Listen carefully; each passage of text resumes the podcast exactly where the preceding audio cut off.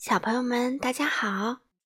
糖糖妈妈今天继续带来英国作家罗杰·哈格里维斯的作品《奇先生妙小姐》。今天我们要读第二个先生喽，他的名字叫做贪吃先生。这本书是由任溶溶翻译，人民邮电出版社出版。我们一起来听吧。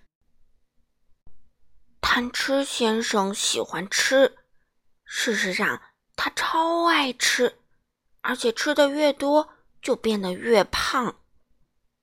问题是，他变得越胖啊，就越容易饿。他越觉得饿，就吃的越多。他吃的越多，就变得越胖。就这样不断循环下去。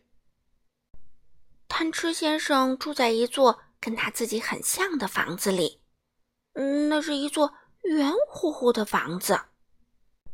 一天早上，贪吃先生醒得比平时早，像往常一样，他梦见了食物。像往常一样，这个梦让他醒来时感到很饿。于是，贪吃先生起床后下楼去吃了一份丰盛至极的早饭。嗯，一起来看看吧。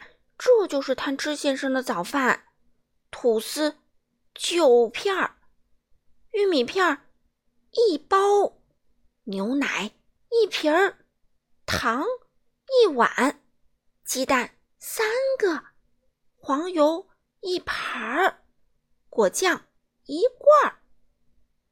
哦，吃完他丰盛至极的早饭，贪吃先生坐回椅子上。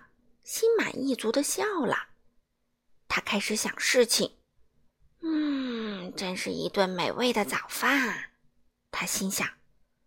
嗯，现在让我想想，午饭吃什么好呢？为了午饭时有个好胃口，他决定出去散散步，走上一段长长的路。那天早上，贪吃先生走啊走，走啊走。突然，他发现了一个山洞。嗯，真有意思啊！他想，我记得以前这里没有洞啊。贪吃先生是一个非常好奇的家伙，他决定弄个明白。他钻进了黑乎乎的山洞里，他发现洞里有一些巨大的台阶，一层一层向上延伸。贪吃先生是一个非常好奇的家伙。他决定爬上去。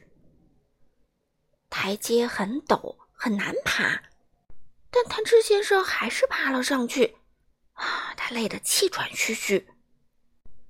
在台阶的顶端有一扇门，贪吃先生来到门前，毫无疑问，这扇门啊是贪吃先生见过的最大的门。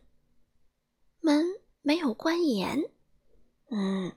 贪吃先生是一个非常好奇的家伙，他决定去看看屋子里面有什么。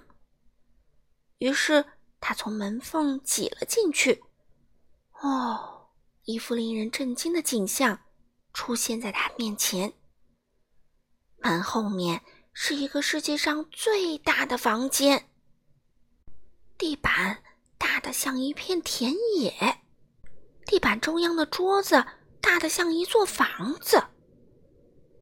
四周是几把像大树一样高的椅子。贪吃先生觉得自己非常渺小。这时，哦，他闻了闻一股香味儿，世界上最香的食物的香味儿，从那张大桌子上面飘过来。贪吃先生从没闻到过这么香的香味儿。贪吃先生又闻了闻。决定爬到桌子上面去，于是他抱住一把大椅子的腿儿，开始往上爬。椅子腿儿很难爬，贪吃先生花了很长时间，最后终于站到了桌子上。桌子上的每样东西都比我们平常见到的大，盐罐和胡椒瓶都大得像油桶。桌上有一碗水果。贪吃先生用力举起一个橙子，哇！贪吃先生人如其名，在一个苹果上咬了一口，然后他看了看四周，啊，香味儿就从桌子的另一端飘来的。在桌子的另一端，有一只大的不得了的盘子，盘子里有一些像枕头一样大的香肠，一些像沙滩排球一样大的土豆，还有一些像卷心菜一样大的豌豆。贪吃先生急忙穿过桌子，冲向盘子，然后名副其实的贪吃先生开始大吃起来。突然，一个阴影落到了盘子上，贪吃先生发现自己被一只大手拎了起来，与他四目相对的是一个活生生的巨人。你，巨人声如惊雷，是谁？贪吃先生害怕的只能尖叫了！啊啊！贪吃先生，他尖叫道。巨人哈哈大笑，笑声如雷。哈哈，名字叫贪吃，天生就贪吃。他大叫道：“贪吃先生，我要给你一个教训。”嗯，这可真是一个痛苦的教训。巨人要求。贪吃先生把那只大盘子里的东西全吃光。贪吃先生吃完了，他感觉特别不舒服，好像自己随时会爆炸一样。好，巨人稍稍平静了些。你保证再也不贪吃啦？哦，好的，贪吃先生呻吟着说：“我我保证。”嗯。很好，巨人说：“那我就放了你。”贪吃先生爬下桌子，出了门。他觉得自己变得实在太胖了，难受极了。哦，你知道吗？从那以后啊，贪吃先生一直信守着他的承诺。还有一件事，你知道吗？另外，贪吃先生的模样也和以前不一样啦。